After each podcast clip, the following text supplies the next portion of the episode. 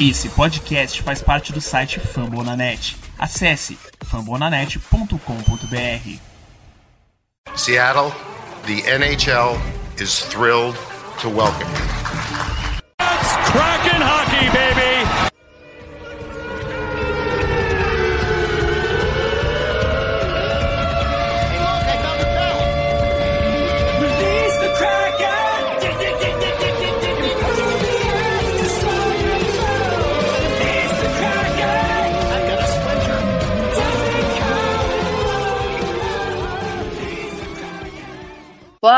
Torcedor e torcedora do Seattle Kraken, o nosso queridíssimo, nosso amado time de Seattle.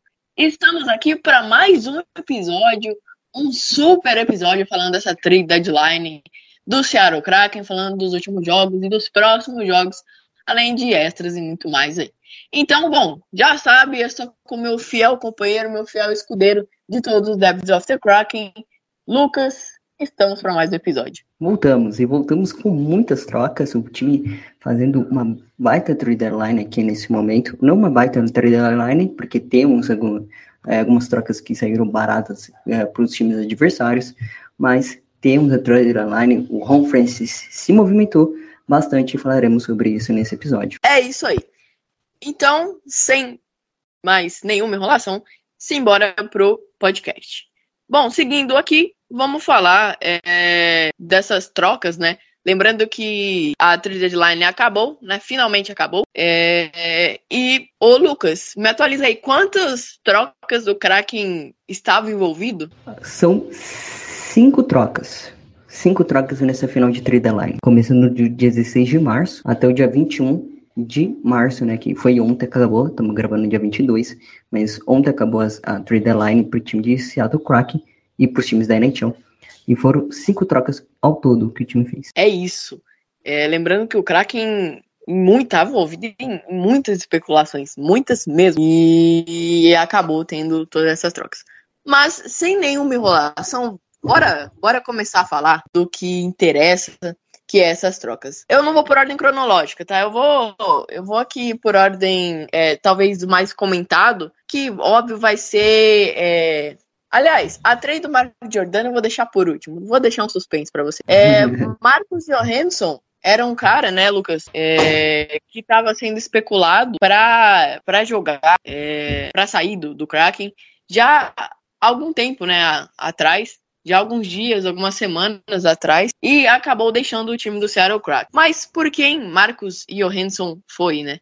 Lembrando que o Kraken está é, envolvido é, em trocas com Washington, com Nashville, é, com o próprio Toronto, e o Marcos Johansson foi envolvido com o Washington Capitals. Vieram Daniel Sprong, que é um jogador ali, de uma idade ali, na mediana ali, não sei ao certo a idade dele, é, mas ele foi draftado em 2015. É, uma, uma pick de quarto round, né? De, de 2022. Uma pick de sexto round de 2023 pelo Marcos Johansson. Lucas, saiu barato, saiu caro. Para mim, o Ron podia ter dado uma explorada melhor, né? Claro, podia ter dado uma explorada melhor. Mas, como que a gente estava no final do prazo e precisávamos fazer as trocas, ou seja, para acumular escolhas e questões tipo Apareceu, não apareceu rumores, mas foi muito falado, muito comentado pelos insiders que cobrem Seattle e também pelos insiders da NHL, principais insiders da NHL, que o time do Seattle Kraken está fazendo trocas para montar seu time de AHL, né? Que o Coxa Valley Firebirds, que estreará na, na, no ano que vem, na temporada de 22-23.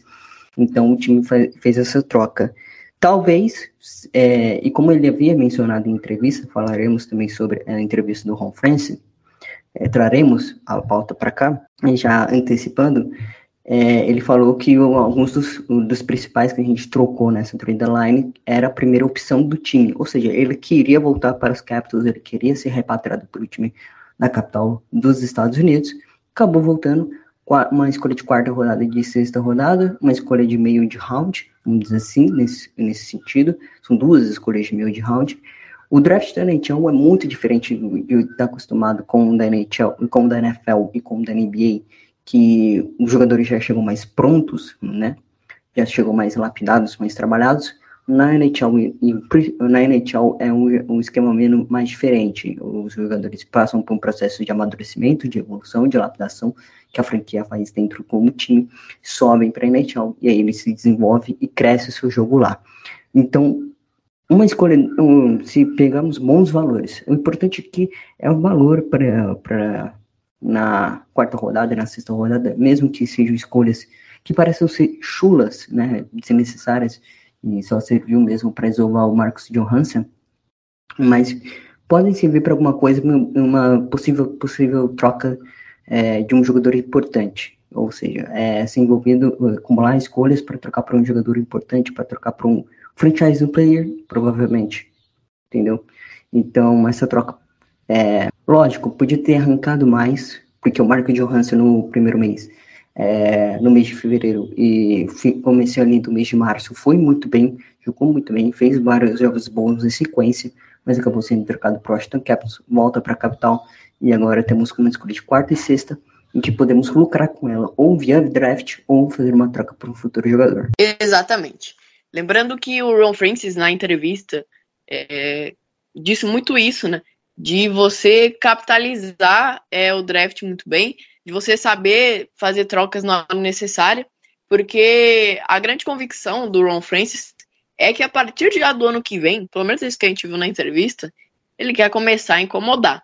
Então, é, basicamente, é o time ter um capital de draft para poder investir, né?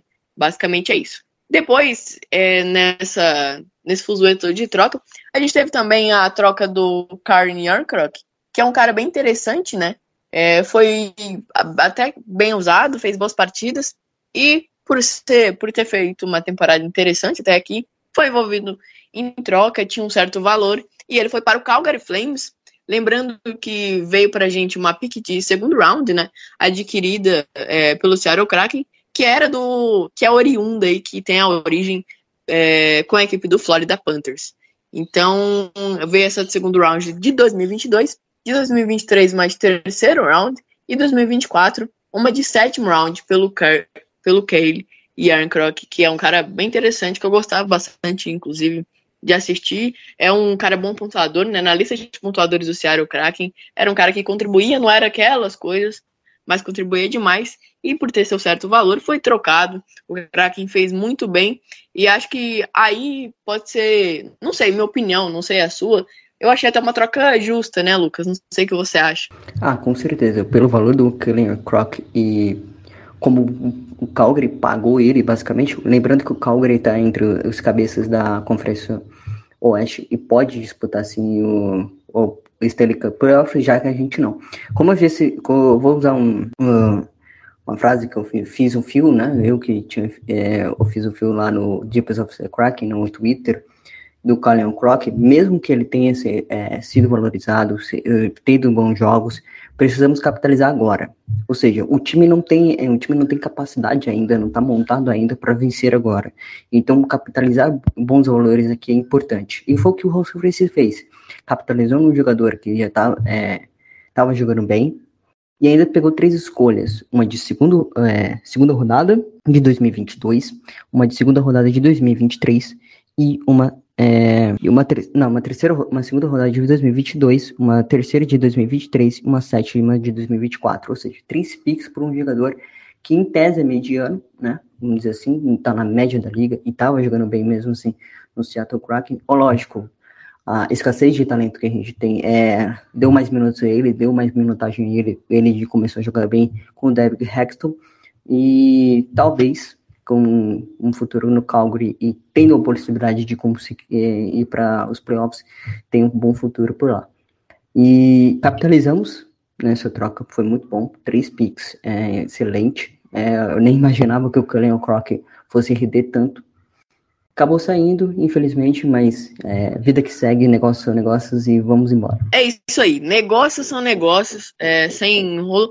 E querendo ou não, o, o Ian Croc, não vejo ele fazendo ótimas temporadas daqui para frente. Creio que é um jogador é, para ser valorizado nessa temporada para ajudar o Calgary. Igual a gente vê muitos jogadores nas outras ligas que é, são jogadores que estão numa temporada em chamas ou fazendo uma temporada bem regular para boa, tem seu valor. O time que está brigando vai, pega, é, dá suas picks e basicamente faz seu trabalho na temporada que tem que fazer. Eu creio que manter o, o Yankrock não faria muito sentido.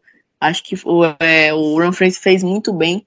É, a gente já, já vou citar é, o total de picks que o Kraken teve, mas o Kraken conseguiu pegar muitas picks é, através desses jogadores, igual o Lucas falou, e talvez esses jogadores de menos holofote, como o Yanni Gourdey, né, o, o Mecan, o próprio Johansson, é, e o Schwartz, o Kirk tenha tido um ótimo papel e não é à toa que foi é, trocado por boas picks, que vai ajudar demais.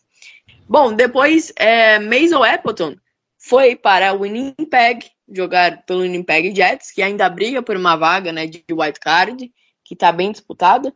É, em troca, o Kraken pegou aí uma pick de quarto round, né, de 2023, e que pode ser bem útil aí em troca do Mason Appleton uma pick só de quatro rounds para agregar nessas picks para poder trocar, porque afinal o Appleton também não era grande coisa, apesar da temporada bem regular que vem fazendo. Para mim, ponto para o Ron Francis, né, Lucas? É, um ponto aqui para o Ron Francis, mesmo que seja pouco, e lembrando que essa troca foi realizada na madrugada, ou seja, já estava no dia 21 de, de, de março, ou seja, já estava ali poucas horas para o fim da trade deadline. E aqui a gente começa é, a falar sobre um pouco do salário cap. Lógico, a gente vai falar mais sobre o salário cap nas próximas é, podcasts ou no, no Deep Software Crack no Twitter, é, falando do cap space do time, que agora é um cap space maior com, do que começou na temporada.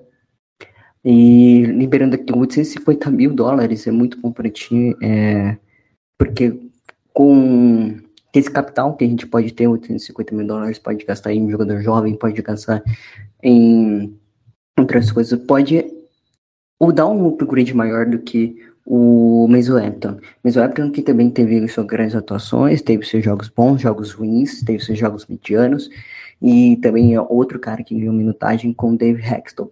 E provavelmente tenha futuro lá no Winnipeg Jets ele que capitalizou para nós uma escolha de quarta rodada, lógico, uma escolha de quarta rodada também de meio de draft pode se capitalizar em draft ou em mesmo em se envolver em alguma troca, como havia dito também na do Kenny Croc. E essas piques que o Ron Francis vem acumulando vem, é, se diz muito sobre isso, né? Sobre um time da, da, da HL, sobre muito sobre trocas possíveis de jogadores é, bons e jovens no ano que vem, para 2023. Ele está se planejando. O, o importante é isso, ele está se planejando para o futuro do time, não só para o futuro, mas também para o presente, para a próxima temporada que virá para o Seattle Kraken. Espero que seja um pouco melhor. Exatamente. Então, é, basicamente é isso. Passada a troca do, do, do Appleton, né? lembrando que o Kraken ganha compensações financeiras, né? todas essas trocas e libera um cap bem grande que com tanta pique e com tanto e com esse cap bem liberado, se o time for sábio, dá para assinar excelentes contratos, trazer caras aí bons para agregar o time, ou então é, focar na garotada e com cap investindo na temporada, assim como o próprio Anaheim Ducks fez é, que deu super certo, apesar do time estar tá começando, né, a dar aquela pipocada, mas já é um avanço para o time de Anaheim. Então, basicamente, é, pode sim é, ser muito ajudado o Kraken, vai ser muito ajudado, tomarem. Depois dessas trocas todas, a gente teve também o Victor Rex, Hask, que foi para Seattle e para Minnesota, né? Future Considerations, é, grana, basicamente, e vem agora. É aquele cara, tanto faz, né, Lucas? Vamos dizer assim, que agrega, né? É só um cara que agrega mesmo, né? O Minnesota White deixou encostado lá no elenco, ele tava jogando na NHL, tinha um contrato de 4 milhões de dólares, ou seja, foi basicamente o White se é, empurrando com a barriga pro Seattle Kraken, o Seattle que agora tem cap space é, disponível para a temporada de 2021, aproveita o 2021, 21, 22 é, aproveitou essa situação do Seattle Kraken e trouxe o Victor Heskin. A compensação financeira que o Seattle Kraken deu foi de 865 mil dólares e ainda reteve os contratos do do Victor Haskins, né? Então, de 865 mil dólares mais 850 mil, tá mais ou menos quase é, 1 milhão e 250 ou 2, 1 milhão e 300, por aí. O Kraken, um milhão, quase um milhão e meio, né? Mais de um milhão e meio na realidade. É, o Kraken, de novo, tentando capitalizar. É, não, lógico, não nesse sentido, mas de novo tentando agregar o elenco. Lógico, o Haskell só veio aqui só para uma temporada, porque ele já é free agent em 2021-22. Se ele render com álcool, É, aquele cara. ele pode até renovar. tipo- Sim, é, ele pode agregar é, bastante nesse reta final de temporada, mas no máximo, no máximo, acho que o Ron Francis não planeja ele utilizá-lo. Talvez ele seja já um cara mais só para estar ali no elenco de Strackett ou de HL, como que ele já foi, né? Já foi informado que ele já tá no elenco de HL do Charlotte Chickers, do Florida Panthers barra Seattle Kraken, e talvez ele seja é, será só free agent mesmo no ano que vem e não seja utilizado nessa temporada. Exatamente. Vamos para a grande troca do Seattle é, nessa, nessa temporada da trade deadline. Vamos então à troca de Mark, de Mark Giordano, o nosso capita. Bom, vamos lá. Troca que foi envolvida com o Toronto Maple Leafs, que vem claramente para tentar tirar a seca, vem para o título. E, bom, foi aí uma vamos lembrar aí, foi uma pick de segundo round de 2022 para Seattle, uma pick também de segundo round de 2023 e uma pick de terceiro round de 2024. Em troca para Toronto foi Mark Giordano e Colin Blackwell. Atenção para a corneta, faltou faltou malandragem para Ron Francis porque é, cada vez mais vai, ia se fechando o prazo para trocar logo. E ele peidou na mandioca, vamos dizer assim, para não falar outro termo. Ele arregou, é, na minha opinião, mas também, também não é aquela, igual eu falei no grupo do Kraken, não é aquela, nossa, meu Deus, o mundo acabou, meu Deus, para tudo, errou, que isso, não, mas deu uma, sei lá, na minha opinião, na minha concepção, é, dá para ter tirado um pouquinho mais quando você tá dando Colin Blackwell e Mark Giordano, principalmente Mark Giordano, o Colin Blackwell é um cara bom, regular, que vai agregar. Então acho que dá para ter tirado alguma coisa a mais. Mas também não foi de todo mal, né?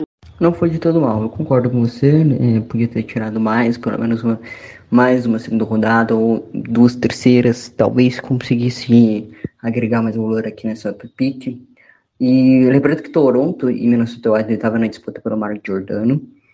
É, o Mark Giordano, com certeza, é, sairia do time e a primeira opção dele, até o Francis fala, a primeira opção dele era Toronto. Então, basicamente, ele só queria ir para Toronto e nada mais. Então, a Toronto aproveitou, é, capitalizou nisso e, basicamente, conseguiu uma bela troca aqui, pegando até o, Black, o Colin Blackwell, que pode ser um cara de terceira, quarta linha lá no Toronto Blue, é, no Toronto Maple Leafs. É, falando das picks, foram as três são via Toronto, né? Não tem nenhuma troca anterior que o time fei, tenha feito e capitalizou e trocou para nós. É, todas as picks são via Toronto. Então, uma segunda rodada e uma segunda rodada de 2022 e 2023 e uma terceira rodada de 2024. Podia ter pegado pelo menos mais uma terceira ou quarta rodada dos próximos anos, ou 2023 ou 2024. É, o time conseguiu aqui capitalizar mais 4 milhões de dólares, ou seja, mais 4 milhões no cap space, é, 375 mil do salário do Mark Giordano, né? Que foi que 300, é, 300, 375 mil do salário, 3 milhões e 365 mil do salário do Mark Giordano, e do Colin Blacklund 725 mil. É, mais um cap space aí que abre de 4 milhões e 100 o time abrindo cap space. Foi mais uma troca de. É, o Colin Blackwell só foi na troca basicamente para limpar a folha salarial do time. O Mark Giordano é o principal valor aqui. Então, três picks para um, pra um defensor que é. Pode se considerar que ainda elite da sua posição, tá pegando demais. Era o que mais tinha minutos na defesa do time do Kraken. Lógico, é, a ausência dele fez cair a ausência de uma possível troca dele, caiu o valor dele. E como que ele restriu, restriu vamos dizer assim, né? o, a um time, aí acabou capitalizando menos o Home France. Então o Home France não teve nem o que fazer aqui nesse sentido. Então são três picks pelo Mark Jordan e o Toronto Maple Leafs leva literalmente de graça o Colin Blackwell. O Mark Jordan com aquela careca reluzente, é, tinha uma linguinha também saliente, hein? Porque o cara, o cara para mostrar a língua no meio do jogo, meu, meu Deus, que saliência de Mark Jordan. Foi um prazer ver o Mark Jordan jogar pela minha franquia que eu torço. E boa sorte para ele, boa sorte para ele contra o um, para jogar, para agregar para o Maple Leafs. Muito obrigado, Capita. Foi metade da temporada mais maravilhosa que eu já vi. Por mais que você se lesionou bastante. É, quando eu pude te ver jogar, foi maravilhoso. E é isso, Mark Giordano indo para Toronto. Bom, agora, passado essas trocas, a gente vai falar das picks, né? Basicamente, que o Kraken acabou acumulando. E a gente vai discutindo aqui, vai falando sobre essas picks que ficaram para o Seattle Kraken. Lembrando que o Kraken acumulou cerca de 25 picks, é, segundo o Ron Francis, tanto para fazer trocas. O Ron Francis fez declarações que quer começar é, a competir a partir da próxima temporada, quer começar a incomodar. Acho que competir é uma palavra muito forte, acho que ele foi otimista demais, mas começar a incomodar, começar a, a, a atrapalhar a galera e tentar mais algumas coisas, porque afinal é, pique já tem, né? Então é isso basicamente. De primeiro round, vamos lá, 2022. O Kraken tem é, uma pique de primeiro round, quatro piques de segundo round para né, 2022, tem uma pique de terceiro round, tem mais três piques de, de quarto round, uma pique de quinto round, uma de sexto, uma de sétima. É, destaque para segundo round, que são quatro, e a quarto round, que são três. É, lembrando que vieram picks aí tanto de Florida Panthers, Nashville é, Predators, Toronto Maple Leafs, é, o próprio Boston Capitals, Calgary Flames e a natural do Seattle Kraken. Ou seja, é, quanto mais dados você tiver, mais fácil de você acertar, não é mesmo, Lucas? Copiei mesmo essa frase. Copiou minha fala.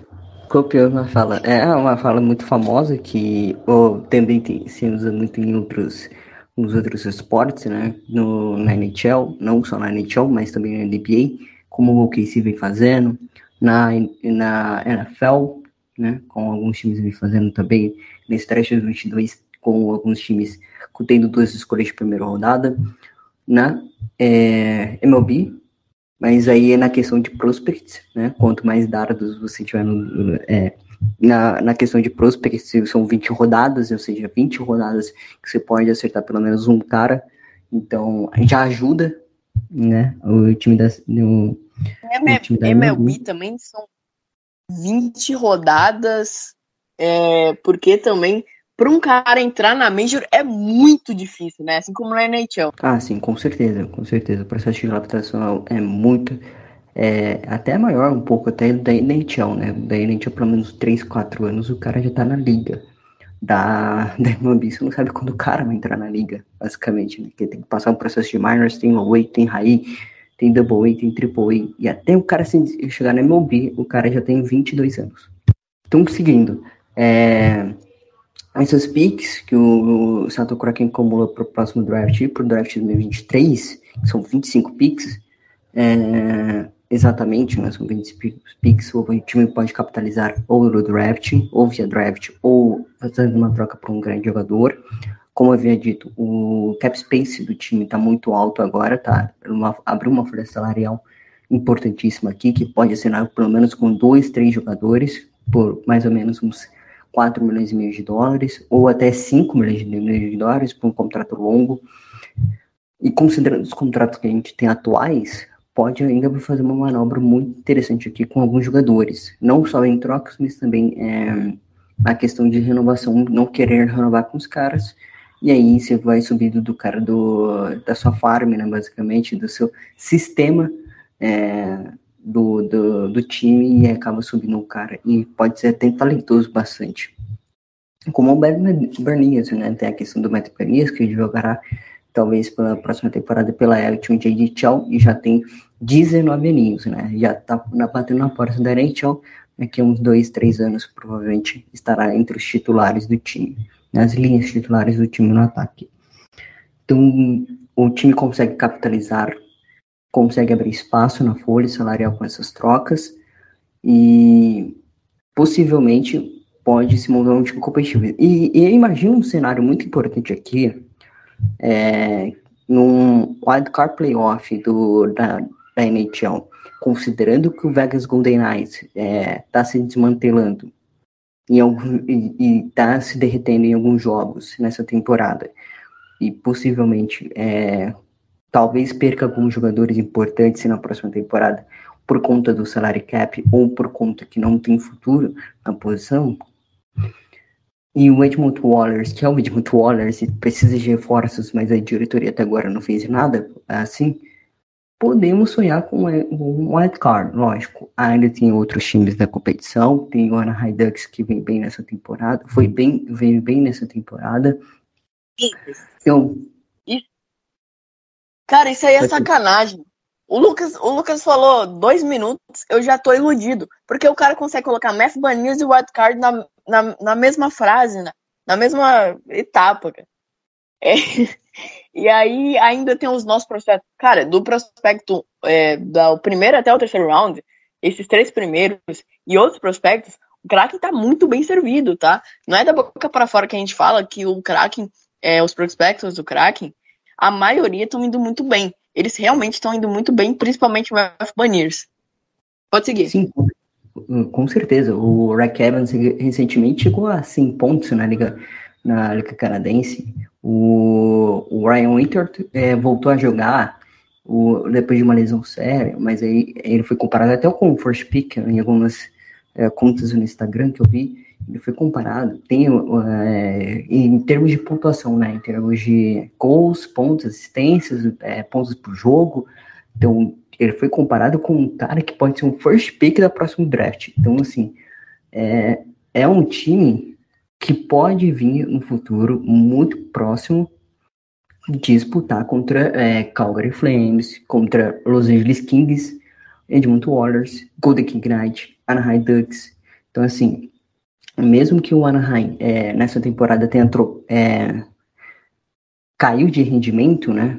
Acabou caindo de rendimento, infelizmente, porque estava disputando muito forte pelo wildcard, acabou caindo de rendimento, fez algumas trocas, é, impôs também sua folha salarial, trocou o Hackle e trocou outros nomes importantes do seu time, mas o Anaheim, o Seattle Kraken hoje está melhor, é, possivelmente, em termos de condições para o futuro, do que o Seattle, do que o Anaheim Ducks. O Seattle Kraken está melhor, eu não digo isso.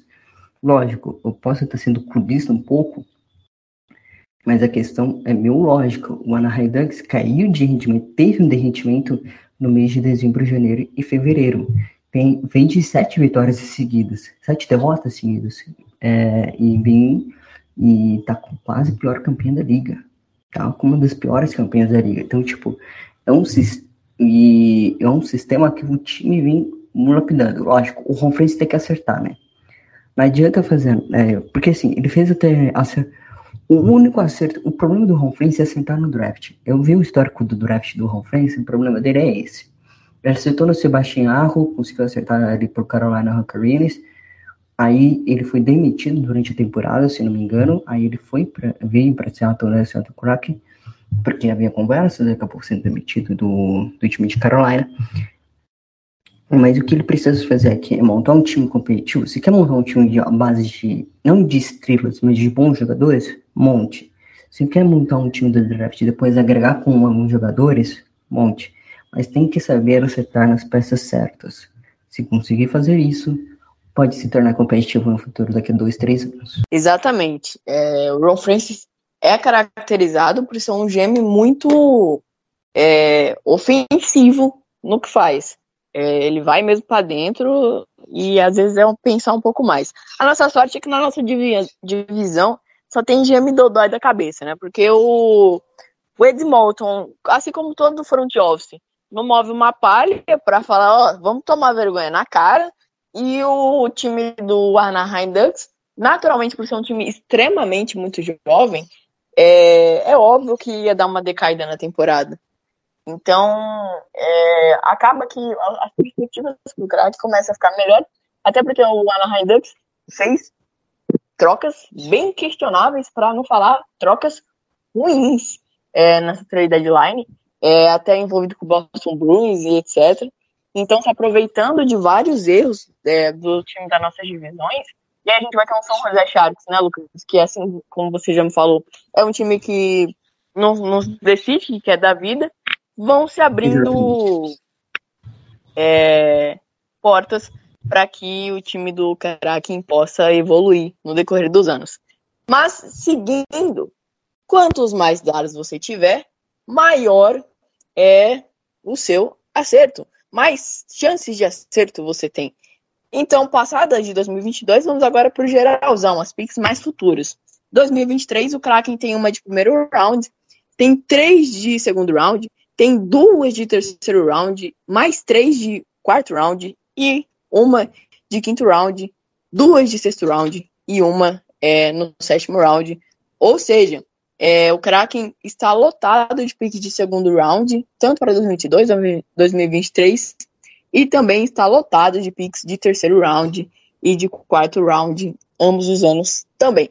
Ou seja, é uma perspectiva muito boa.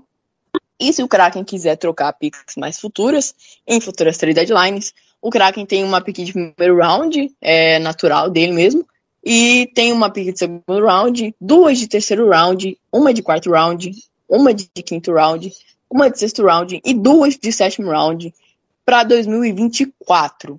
Totalizando é, 25 picks ao todo. E a gente tem bastante pick que veio do Calgary Flames.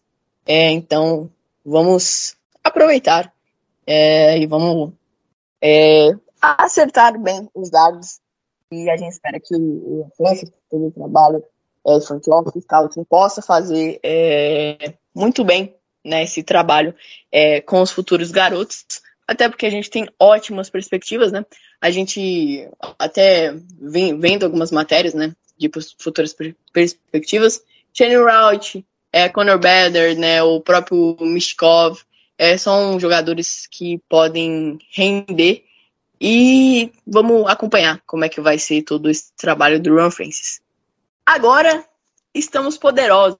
Dá para chamar o Kraken, Lucas? Seattle Pick Kraken? Dá para chamar. São, é, só dando uma dada no número, são 34 picks nos próximos 3 anos, ou seja, 20, é, 22, 23, 24, são 34 picks, ou seja, se ele já disse que não vai usar as 25 picks, imagine se ele usaria as 34. Imagina, olha quantas possibilidades, quantos, é, quantas é, quantas, é, vamos dizer assim, quantas montagens de elencos possíveis e imagináveis que o Ron Francis pode fazer com 34 picks. Ele pode montar um time de draft, abrir espaço, renovar com os garotos e seguir, e seguir forte por pelo menos 7, 8 anos. Ou ele pode agregar com os valores, trazendo bons free agents e atraindo o mercado via troca. Lembrando, Seattle tem um mercado muito grande nos Estados Unidos, mas recentemente não vem trazendo grandes free agents. Isso acontece em qualquer time do, da cidade de Seattle. Lógico, é um mercado atrativo, tem a Microsoft lá que pode ajudar nesse conceito, mas não atrai grandes free agents. Talvez comece um processo novo que o time consiga atrair, ou que a cidade consiga atrair novo, é, novos é, free agents é, grandes, né, é, de importância para o time, mas por enquanto, a alternativa vem sendo as trocas para os times de Seattle. Lógico, não é uma crítica aos Gêmeos, porque eles tentam e, tem, e, devem tentar bastante, mas acabam não conseguindo, não seja muito atrativo, é, chove muito lá, sei lá qual é a opinião que eles têm sobre a cidade, sobre o jogador, o, o que os jogadores têm sobre a cidade e tal. Chove muito, é, tem clima igual São Paulo, ou faz, pra, faz calor, sei lá o que eles, que eles pensam. É, então, assim, Baladas assim, não são tão boas, são meio caídas. É, exato. É, é, fazer uma festinha, aí não tem stripper, aí é sacanagem. Aí, tipo. ou seja, não consegue trazer bons free agents. Ou seja, a alternativa ter que ser via troca. Se conseguir trazer bons free agents, claro, trouxe o Felipe Grubauer, um bom goleiro, trouxe o Jaden Schwartz, bom, e o Alex Wimberger com um contrato de três anos. Tá muito bom esse. Isso, esse contrato do Wimberg, tenho que destaque esse, que é um contrato maravilhoso. É um contrato maravilhoso. Eu elogiei esse contrato e sigo elogiando. É um contrato maravilhoso. É três anos para um cara que vai render é, bem.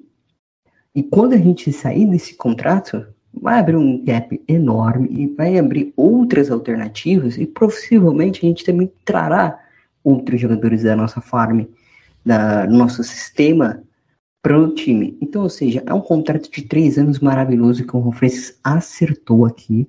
São 4,5 milhões de dólares, três anos de contrato, e acertou muito, muito bem aqui. É um contrataço. É um contrataço. Mas seguindo. Então, assim, começando a seguir é, essa analogia de que o Seattle, é, Seattle não é muito atrativa, talvez seja, talvez não seja mesmo. Não seja muito atrativa, não, é, a população lá é, gosta mais de jogadores que vinham do draft e tal, não, não tem problema mas que traga jogadores via troca também é importantíssimo aqui para o time se agregar e montar um time para o futuro. Se ele quer competir em 2020 2023, então, vamos usar uma palavra aqui brasileira, brasileira traga jogador. Ou, traga jogador, porque é o que o Celta Kraken precisa. É isso aí. Então, basicamente, trazer jogador. É, e assim, não precisa trazer, nossa, é, se reforçar tanto tal. Traz ali um, um All-Star top no que faz, assina um contrato bom para ambos os lados e faz ele liderar a garotada. Basicamente isso. A gente já tem um Grubauer de um grande goleiro, apesar da temporada ruim. Continua sendo um ótimo goleiro, All-Star. É, jogou demais pelo Colorado Avalanche. Inclusive, muita gente falando que é, o Driedger e o Grubauer irem mal foi benéfico para o Kraken, para o Kraken tancar. Cara, é, isso é absurdo em vários níveis porque pode mexer com o psicológico do jogador, é, em questão de confiança, algo que parece não ter afetado tanto o Grubauer, porque assim, quando ele quer, ele tá jogando demais. Então, é, vamos esperar, apesar da temporada, é, apesar do recorte completo da temporada dele ter sido ruim, é, vamos esperar como vai ser esse trabalho, como que o Dredger é, vai se portar mentalmente para a próxima temporada. Mas é aquela, né? A partir de começa a nova temporada, zerou, vamos tudo de novo. E é isso. Bom, seguindo então, é, falado de tudo isso, vamos aos contratos, né?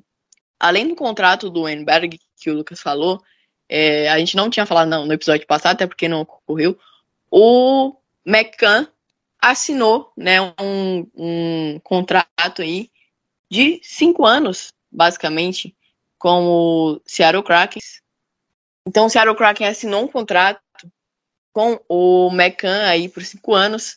É, basicamente, ele vai receber 5 milhões de dólares né, ao longo desse tempo em si.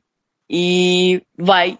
É um ótimo contrato, junto com o contrato do Wenberg, né, Lucas? Sim, é um contrato de renovação de 5 anos. Ele que tinha. É, pro, acho ele era free agent até é, nessa temporada de 2022 e acabou sendo renovado o contrato dele. É um ótimo acerto aqui no Kraken, porque talvez não tenha o Weinberg na eh, talvez não, não tenha o Weinberg nas próximas temporadas e talvez talvez tra, atraia outros free agents é, nos próximos anos e para jogar junto da primeira linha ou segunda linha onde o Weinberg estiver, onde o Jerry McCann estiver.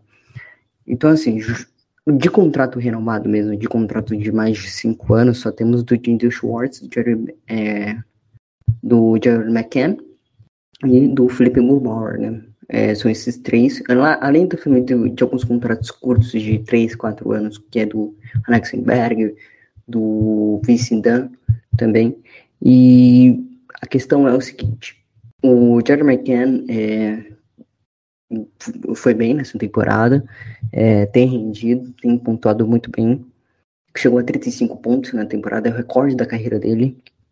Ou seja, isso prova como que o Kraken é mal administrado nessas questões de pontuadores, né? O cara chega com metade do ano com 35 pontos. É, é difícil, é complicado. E principalmente quando você tem uma conferência, uma conferência muito forte, que é a Conferência Oeste, que tem bons times também na parte central, né? Além do Pacífico, tem na parte central também, com o Minnesota Wild, com o Blues. Então, com o próprio Predators, Avalanche também, são esses, e Dallas Stars também, que possivelmente é, se recuperar na próxima temporada. Talvez se consiga se recuperar na próxima temporada, nos próximos anos aí. Então, e uma conferência Pacífico, né? Que é a nossa conferência, que tem Ducks se reestruturando, um Golden King Knight calambeando e talvez é, se dando mal nos próximos anos em, em termos de cap space ou, ou, de contratos, com certeza vai encontrar alternativas, eles sempre conseguem encontrou alternativas, trocou bem o, o Jack Walsh vindo do Buffalo Sabres, mas é um jogador de vidro, basicamente, que com certeza se estivesse mais saudável, é, seria top 5 centrais da, da NHL. O nível de jogo dele é absurdo, ele consegue sim carregar uma franquia ao estrelado. É, carregou por muitos anos o Buffalo Sabres, né? Mesmo quando ele estava machucado, ele era um dos melhores pontadores do time. Era, sensacional ver o Jack Walsh jogar. E o Edmonton Wallers com o Graystow e com o Conor McDavid, que é o melhor jogador da NHL, que o cara é absurdo de jogador. Lógico, tem outros problemas que o time tem. É, precisa trazer bons feriges também o Edmonton para aumentar um time competitivo e avançar mais rounds na Stanley Cup Playoffs. É, vamos ver como acontece. O Seattle Kraken agora renova o contrato de Jerry McKinnon, prevendo o futuro, prevendo em um time em uma situação é, é, com cap space menor do que no, nesse ano, nos próximos, talvez aqui 2000, talvez seja que 2022, 2023 a gente tenha um cap space pelo menos uns, eu estou projetando, né, lógico, um cap space de 3, 4 milhões de dólares ainda para gastar. Considerando isso, isso dá pelo menos dois free dois acertos ou duas trades, né? É, dois, é, trazendo dois free para o nosso time. É, talvez seja o, a hora certa de renovar contratos é agora, com alguns jogadores importantes do time, ou liberar eles, como que ele fez na trade line, né? que aí ajuda a liberar esse cap agora, adiciona algo agora na temporada de 22-23, e aí no futuro vai reestruturando contratos, né? Vai assinando mais contratos e liberando na forma correta. Então, ou seja, tem uma janela aí que o time pode conseguir é, se desfazer, vamos dizer assim, do Jerry McKenna, se quiser, lógico, não sei qual planejamento, talvez seja um cara que fique pelo menos 5, 6, 7 anos no time, talvez assim no contrato de mais 2, dois, 3 anos e fique por mais 7 temporadas no time, então, ou seja, é, aqui o time começa a se reestruturar com esse contrato, com os contratos que tem, e começa a abrir espaço para a folha salarial para os próximos anos, além de, ó, lógico, que pode vir apostas vindo do draft. É isso. Além de, de tudo isso, né? O que, que a gente pode tirar, então, é, finalizando de vez esse assunto da trade deadline? Que o Ron Francis conseguiu se portar bem em relação ao futuro, e que agora só depende dele, do front office, garantir um bom futuro para o Seattle Kraken. Está nas mãos deles, basicamente. Porque dentro do rink de, dentro do rink, é, cabe ao time cumprir a sua tabela, é, dar uma, uma animada na torcida e sacudir a poeira para a próxima temporada e começar a acertar os alvos certos. Então, basicamente é isso. Não é fácil, é, vale lembrar que começar uma equipe do zero nos tempos modernos dos esportes americanos é extremamente difícil. Na NHL não é diferente. É, hoje em dia é muito mais difícil. E se você está lembrando do Vegas Golden Knights, foi totalmente uma anomalia. E é um time que soube ser malandro demais, é, soube fazer um bom draft e conseguiu ser a zebra, zebra entre aspas, montou já um timaço para ser campeão, mas enfim, é, conseguiu ser conseguiu ganhar, enfim, é, mas foi totalmente uma anomalia, tá? É, o sucesso de Vegas. Nashville não conseguiu nas suas primeiras temporadas. Até hoje, Nashville, Columbus e Minnesota ainda não ganharam uma Stanley Cup, sendo que são franquias mais recentes que participaram dos recentes drafts de expansão da NHL. Então, de todas as equipes, dessas quatro equipes mencionadas, e até a antiga Atlanta, né? É, dessas quatro equipes aí, cinco equipes mencionadas, uma foi uma anomalia total conseguiu ganhar a Stanley Cup. Vocês têm ideia disso? Tem ideia de um Nashville Predators ainda não ter ganhado, né? Aí de 1998 a 2000, Columbus, Minnesota não terem ganhado. Então a era moderna é muito mais difícil hoje em dia. Seattle recebeu a NHL, é, a NHL recebeu o Seattle de braços abertos, isso ficou muito bem claro. E Seattle necessitava mesmo de mais um time na liga que fosse tanto na NBA tanto na NHL. Veio na NHL é, e agora fica a cargo do Ron Francis. É, agora, a partir de 2022, 2023, né? Poderíamos falar melhor de Seattle e tomara que vamos estar falando melhor de Seattle. Tomara que no ano, na próxima temporada, a gente já esteja falando das perspectivas positivas da equipe mas é isso, não é fácil tenham muito isso é, em, em mente. Tendo que o Kraken tem boas perspectivas, com, com, conta aí com o Matt Baniers, o Riker Evans, o Ryan Winterton, que vem jogando bem demais, e outros jogadores muito bons, que ainda são incógnitas, óbvio. É, chegar ao estrelato é difícil, mas a gente espera, entre outros aí, é, jogadores. Bom, finalizamos esse assunto de primeiro bloco sobre a trade deadline. Lucas, tem mais alguma coisinha a acrescentar? Ou a gente já pode ir partindo para o próximo bloco?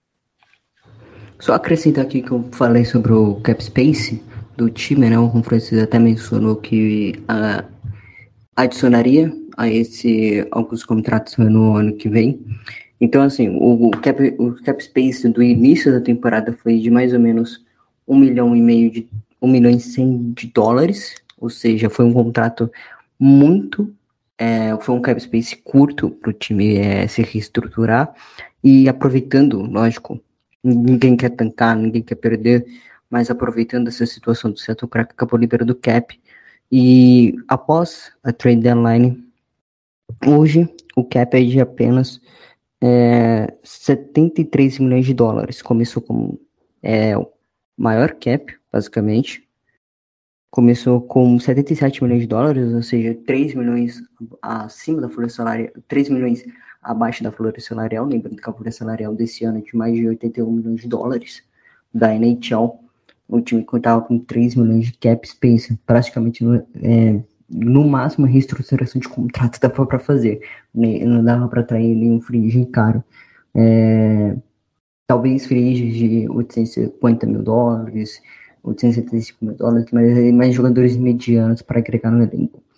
Então, o time se reestrutura financeiramente, é, capitaliza no draft e talvez é, comece a se planejar, começa a se planejar no, nos próximos anos. Exatamente. Então é isso aí. Fim do primeiro bloco. No segundo bloco a gente vai falar como fica o time, potenciais novos capitães. E aí a gente dá uma passadinha rápida nos jogos e principalmente nos últimos três jogos, além de falar os próximos jogos da equipe de Seattle. É isso. Vamos pro segundo. Você tem as linhas aí do Kraken, eu tenho uma potencial aqui, mas. Seattle, the NHL is thrilled to welcome you. Bom, segundo bloco, vamos falar principalmente de potencial capitão e também como fica essa linha é, do Seattle Kraken. Lembrando, né, que com as 60 trocas o time vai sofrer toda essa alteração. Na primeira linha, principalmente, a gente teria aí Jaden Schwartz, né, o Wenberg e o Eberle, que muita gente falou que podia ter sido trocado, né, Lucas? Eu não concordo.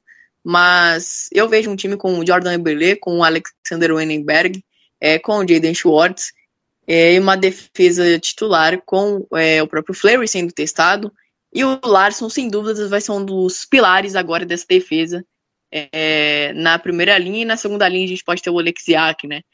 Lucas, diga aí o que você acha, como fica esse time. E também potencial capitão. Eu começo na questão de, de potencial capitão, é, de jogadores mais experientes. Eu acho em, que o Larson em considera seria... Em consideração o, as linhas, é, a primeira linha, com certeza, eu acho que vai ser o Fleur e o Adam Larson, é esse que ele tava o David Hextall estava testando. Grubauer, logicamente, é o goleiro número um. Na, na primeira linha, Everly, McCann e E Jaden Schwartz, o Schwartz tá machucado, então assim, por enquanto é, não é uma, é, numa, é, numa, considerando linha saudável, não, é, o Jaden Schwartz teria machucado. Então, jogando ali no lado esquerdo, talvez o Emberg pode fazer aquela linha, mas ele é um central de essência.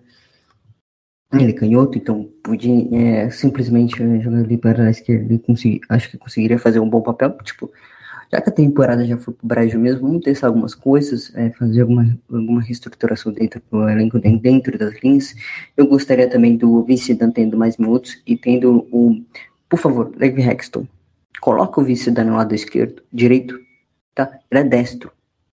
Como você coloca um cara destro no lado esquerdo e ainda.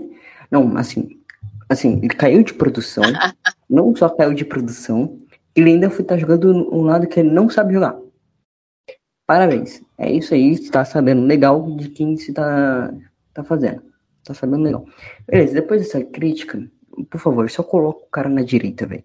Pelo amor de Deus, mas, não importa ali. Coloca o cara na tá direita mais, que ele vai tirar vai pontos Não tá mais, acho que ele não vai ter muita opção, né?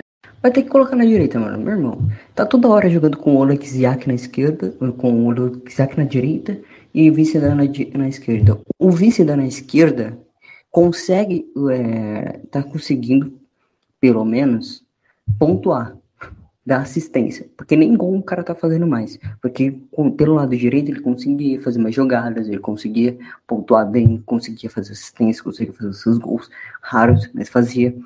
É, no, principalmente no Central Blues, né, que, que é a origem dele, ele fazia boas partidas, pô, era um bom centro, era um bom defensor pela direita e tem que voltar ele para direita, tem que voltar. Lógico, algumas coisas eu ainda discordo é, sobre o Weinberger jogar de central, é, não sei se ele ainda vai funcionar como central, prefiro na esquerda. Uh, esse sistema do Hextall de basicamente só contra-ataque, então tem que colocar um cara mais veloz. É, moldar, é, recuperar o, o Schwartz, né, que ele está sofrendo com lesão. O Bradu tem a volta do Bradu Tanev para a terceira linha, talvez é, seja uma adição, mas isso é só na próxima temporada. Então, assim, tem algumas alternativas ainda que o time possa fazer nesse último mês de temporada. Mas a essencial agora é recuperar o Vincidan e colocar ele na direita para ver se ele consegue render mais. Porque ele tá rendendo na esquerda, tá, mas ele tá num nível muito abaixo que ele tava no centro do Blues. Exatamente. Lembrando que é, devem ganhar mais chances. O próprio Will Borgen, né, o Lind, é, Morgan que pode subir de linha, quem sabe. Acho que a posição de, de do meio, né, de, de center, é, é, a posição que talvez não tenha subido. Então acho que o Geek deve, ficar, deve continuar em, em linhas muito mais baixas, como a quarta linha. Mas o Carson Kuhlman deve ser mais utilizado. O próprio Ryan Sheehan, com o time com essa necessidade né, de right winger, ele pode, pode subir e deve subir muito mais nas linhas. O Riley Sheehan é, para ajudar o próprio Will Borgen. E também a gente pode ter uma adição no time do Victor Husky, que deve quebrar um galho, porque a posição de right winger, não, perdão, a de left winger é uma posição que teve muitas perdas. O Colin Blackwell e o Marcus Johansson eram os dois left wingers pilares é, das linhas. É, saíram e o Jordan Schwartz, que é o principal pilar, tá lesionado. Então o time deve ficar mais ou menos nessa levada aí. É, escolha de capitão, é, Lucas, comece você, é, já que você tá falando aí e tal. Eu colocaria assim, num, num bate-pronto aqui, eu colocaria é, o Jaden Schwartz, mas não sei se ele tem tanto assim esse aspecto de liderança, mas eu confiaria bastante nos assistentes capitães, né? Ah, com certeza. Eu colocaria no, no Jerry McCann, ele que era um, um dos alternativos captains do time, então, seja, era um capitão alternativo de quando o Mark Jordan não estava e se mostrou um grande líder na sideline ali no banco, ele já já demonstrando um, espírito de confiança, um espírito que tentava repassar para o time, mesmo o time desmotivado, perdendo o jogo, o time ia lá e falava com ele, o Jerry McKenna, e motivando. Então, com certeza aqui eu colocaria como Jerry McCann. Exatamente. Então, basicamente, é... o McCann é confiar mesmo nos assistentes é, para passar esse bastão, vamos dizer assim. Vamos então para os jogos que o Kraken teve, né?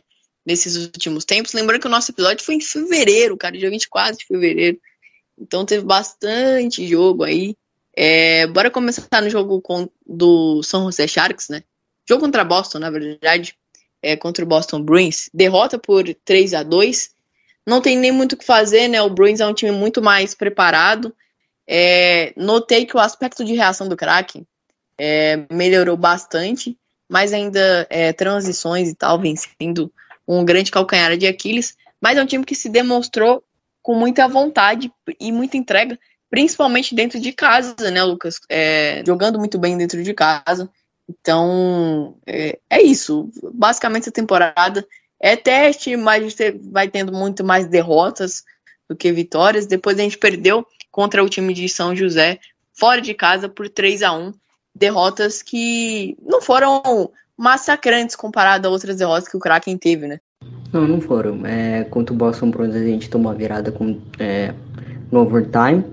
Contra o São José, aí foi um jogo que a gente começou. É, até começou bem, teve o, no, primeiro, no primeiro período uma competitividade, mas depois o São José Sharks é, cansou de, de dar chute, basicamente, em, em, nós e acabou vencendo o jogo por 3 a 1 Então, assim, foi um jogo, dois jogos que o Seattle é, conseguiu fazer, é, atuar bem, né, que não estava nem conseguindo fazer isso, e conseguia atuar bem, é, rotação de linhas, o time inexperiente, um time ainda que está se montando aos poucos, como o próprio já disse, como o próprio David Hexton já disse, é, até os próprios jogadores acreditam nisso, que o time está se adaptando agora, está motivado, está se motivando para os próximos anos. Então, foram duas derrotas amargas? Sim. O time jogou bem? Sim. Consideravelmente o que vinha rendendo, rendeu. É, falta um pouco de desatenção ainda na defesa, como a gente vem mencionando e vem batendo nessa tecla. Falta um pouco de minutagem no ataque para os jogadores melhores. 20 minutos, é, por enquanto, é, 18, 19 minutos para jogadores que são muito acima do nosso são muito acima que a gente tem, é, tinha que ganhar mais minutos, pelo menos 21, 22 minutos, um período maior de tempo para trabalhar com punch. É isso. É... Depois a gente teve outras partidas. Lembrando que da, o Kraken nessas, nesses últimos jogos, desde a última gravação, ele teve cinco partidas apenas em casa, foram mais jogos fora do que em casa. Das cinco partidas, foram três vitórias e duas derrotas, sendo que das cinco, quatro partidas, o Kraken esteve muitas vezes no comando da partida e vencendo. É, o Kraken só perdeu realmente ali, é, óbvio, derrota e derrota, mas só perdeu realmente ali expressão, uma derrota bem de expressão contra o Tampa Bay Light, que convenhamos, é um massa. Então, o Kraken basicamente em casa vem mostrando resistência que, ao contrário, fora de casa, é, vem tendo essa dificuldade. Quer ver? Ó, dos últimos, é, basicamente, os últimos cinco jogos que o Seattle Kraken teve no mês de março, o Kraken venceu um dos cinco jogos. Um só. E, e foi contra é, Montreal. Basicamente, um time em rebuild e ainda deu bastante trabalho. A torcida em Montreal ficou caladinha, ficou caladinha não precisava do sofrimento que a gente sofreu, mas ficou caladinha, calamos Montreal. Então, basicamente, é isso. A gente teve o jogo contra Nashville, seguindo a levada agora, cronologicamente. Jogo contra Nashville, 4 a 3 outra vitória, esse jogo assisti, foi maravilhoso. É, depois jogo contra o Washington, derrota por 5 a 2 partida muito besta, né? O time sofrendo com muito power play, essa partida contra o Washington. É, também houve cheque acabou com a gente, né? Vamos, convenhamos. Eu ouvi esse jogo pelo rádio, cara. Primeira vez que eu ouvi um jogo de NHL pelo rádio. Foi muito bom. Foi legal, foi maneiro. É, rádio é sempre maravilhoso. De beisebol, então melhor ainda. Mas seguindo, a gente perdeu por 5 a 2 uma derrota já esperada, né? E aí, Lucas, a gente teve é, quatro jogos, mais quatro jogos fora de casa.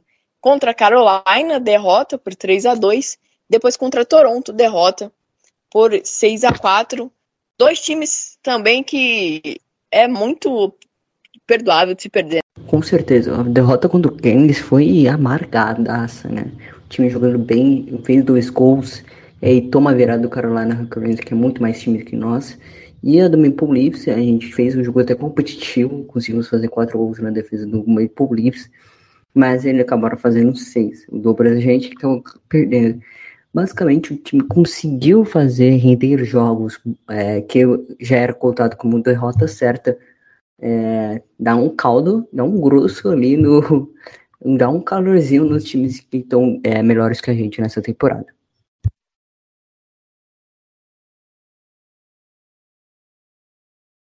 Isso aí.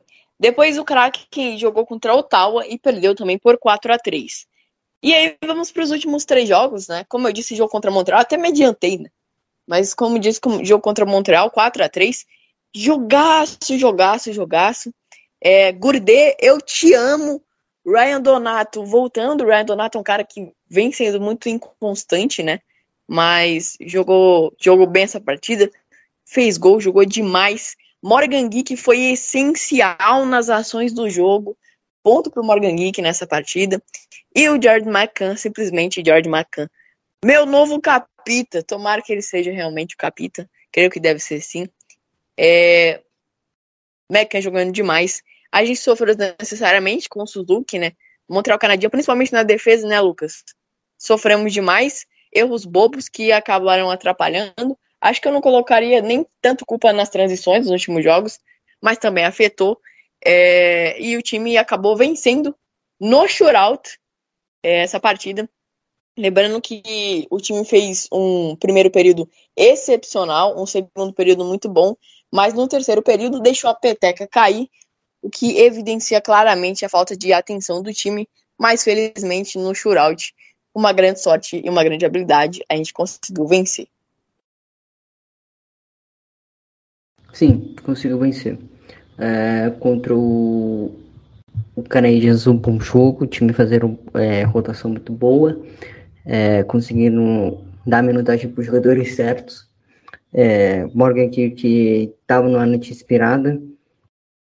É, outros jogadores, lógico, tem que considerar Canadiens também, não dos baitas, times assim, nossa, que vitória gloriosa, vencemos do. Vencemos. Não, não, não, não é tudo isso também não não é para tudo isso. E até porque eles estão disputando com a gente para ser o first pick, né? Vamos dizer assim. Mesmo que o, o draft da, da NHL seja muito mais difícil no draft lottery do que o da NBA, impossivelmente da, da MLB, né? Que agora teremos draft lottery não no, no lado da MLB, mas o da NHL, é, essa disputa tá muito é, pela first pick, tá muito interessante. Qualquer time que tá no top 5 piores times ali que pode conseguir. Já no contra também é um, um jogo patético, é, o time perdendo, é, fazendo, cometendo muitas faltas, principalmente depois do empate, né? Depois que conseguiu empatar contra o Tampa Bay Lightning em 1 a 1 fez muitas faltas e aí acabou é, no power play, em dois power plays o time perdendo. E ó, o vice tendo uma grande atuação, conseguiu uma assistência, o Cordet também, do além do ex, é o quinto jogador agora do Kraken é, a fazer gol contra o seu ex-time, né? Além de Mark Giordano, é, outros três fizeram, o Johansson fez, o Clark fez, o Vince Dan fez, né? São esses três outros jogadores que fizeram, outro, esses cinco jogadores é, que fizeram o Gourdet fazer uma grande partida também, contra o seu ex-time. Exatamente. Bom, depois a gente teve, depois da derrota de 4 a 1 contra o Tampa Bay Light, a gente jogou contra o Detroit Red Wings, que é o jogo mais recente, né? É, que a gente teve. Nesse jogo eu fiquei maluco, esse jogo eu assisti. A torcida, cara, foi maravilhoso. O que a gente viu? Um time pressionando demais, mas o Kraken com muitas dificuldades é, em chegar mais perto é, do gol adversário muitos é, shots de longe é, dos nossos defensores, muitos shots, é, mesmo arriscando ali mesmo, porque o time não conseguia penetrar muito bem na defesa do time de Detroit. Detroit não é um enorme, não é um grande parâmetro, vamos ser sinceros também, mas foi um jogaço, time muito apático, é, defensivamente falando, e ofensivamente muito bem, só que tendo essa dificuldade para conseguir adentrar é, no time adversário. Mas aí veio o segundo período, foi pior ainda, porque o time tomou dois gols, é um deles muito besta. O time acabou aí tomando gol do Veleno e do Hero, Heroes, sei lá como fala. É, o Lucas Raymond jogou demais essa partida, dando as suas assistências. E basicamente o time do Detroit Red Wings parecia estar tá querendo liquidar né, a fatura, fazendo mais um gol ali, quem sabe um 3 a 0 E o Kraken continuava com muitas dificuldades, é, tanto na transição para a defesa e também em adentrar o ataque, como eu disse. No final das contas, o, o Yann Gourde começou a achar o caminho para os seus é, forwards é, atacarem no time adversário e o time do Kraken conseguiu conseguiu virar a partida. Ô Lucas, o Kraken no terceiro período meteu 4 a 0 no Red Wings. Foram quatro gols de terceiro período. Que time clutch, hein? Que time clutch contra time que não presta, mas já anima a torcida. E aí, e a é de, de eufórica, cara. Todo mundo, let's go, Kraken! Pá, pá, pá, pá, pá. Let's go! Nossa, cara, isso foi uma... tô emocionado. Fala aí da partida, senão eu vou ficar emocionado aqui. Vou ficar meia hora falando. Foi lindo, foi lindo. Foi muito lindo, pô. Quatro gols contra o Nedved, que tá contra o goleiro do Neds, né? Mais conhecido como Neds, que é do. Foi outro cara que o Ron Francis sabe muito bem, tratou ele no Carolina Hurricanes, hoje goleiro do Detroit Red Wings. Tava numa sequência boa, né? Não tinha tomado gol nos cinco últimos períodos, e no sexto toma quatro gols, um de goleira vazia, três gols de virada.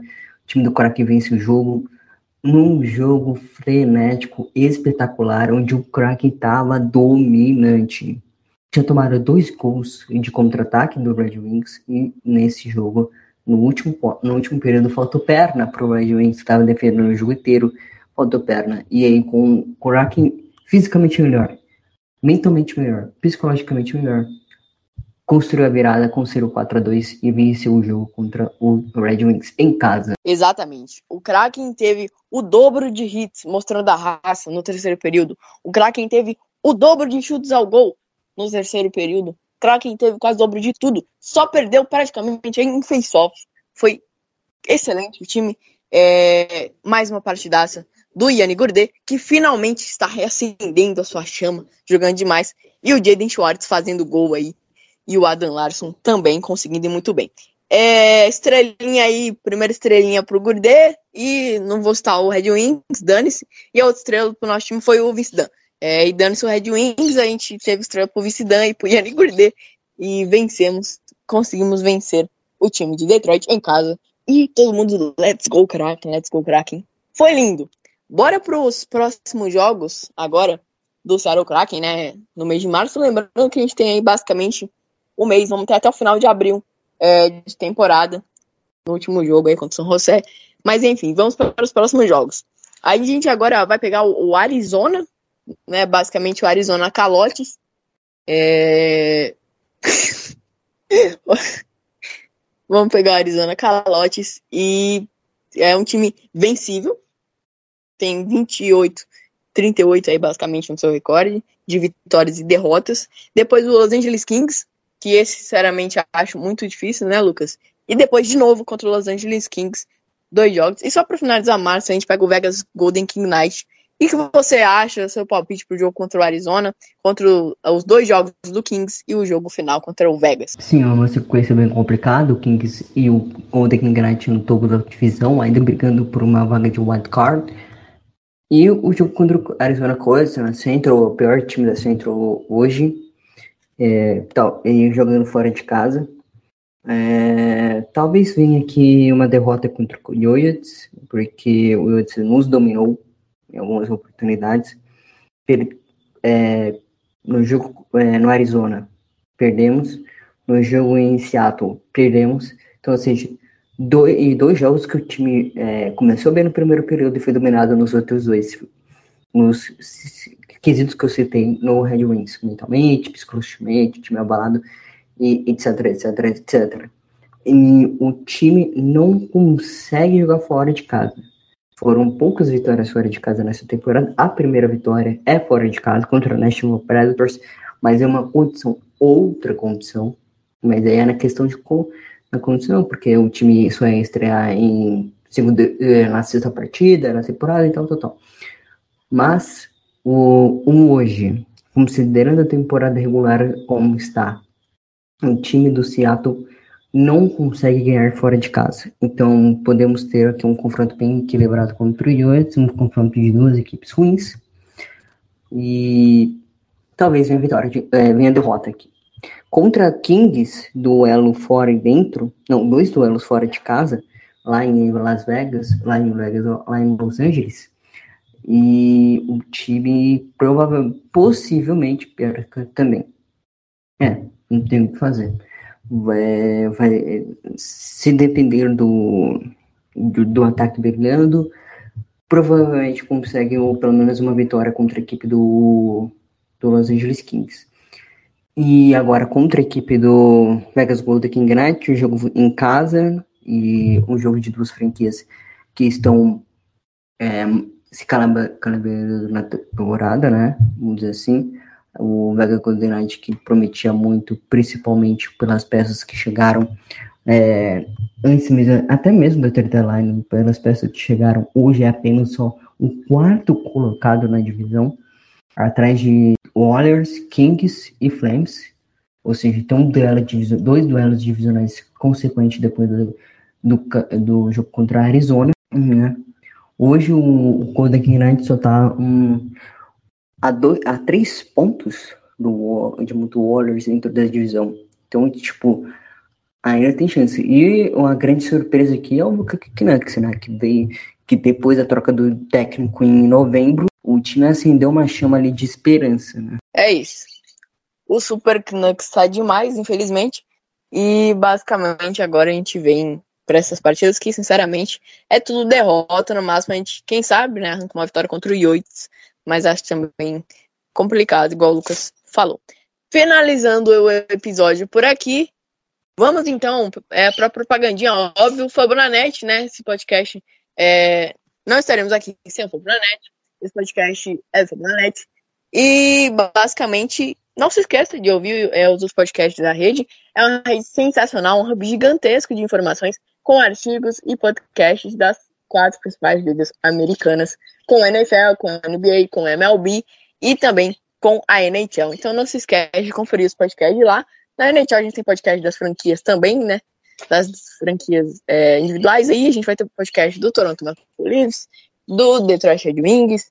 Vamos ter podcast do Minnesota Wild, do Dallas, enfim, é muito podcast. Então vai lá, é, deixa a missão para você, para você conferir os, os, podcasts de lá.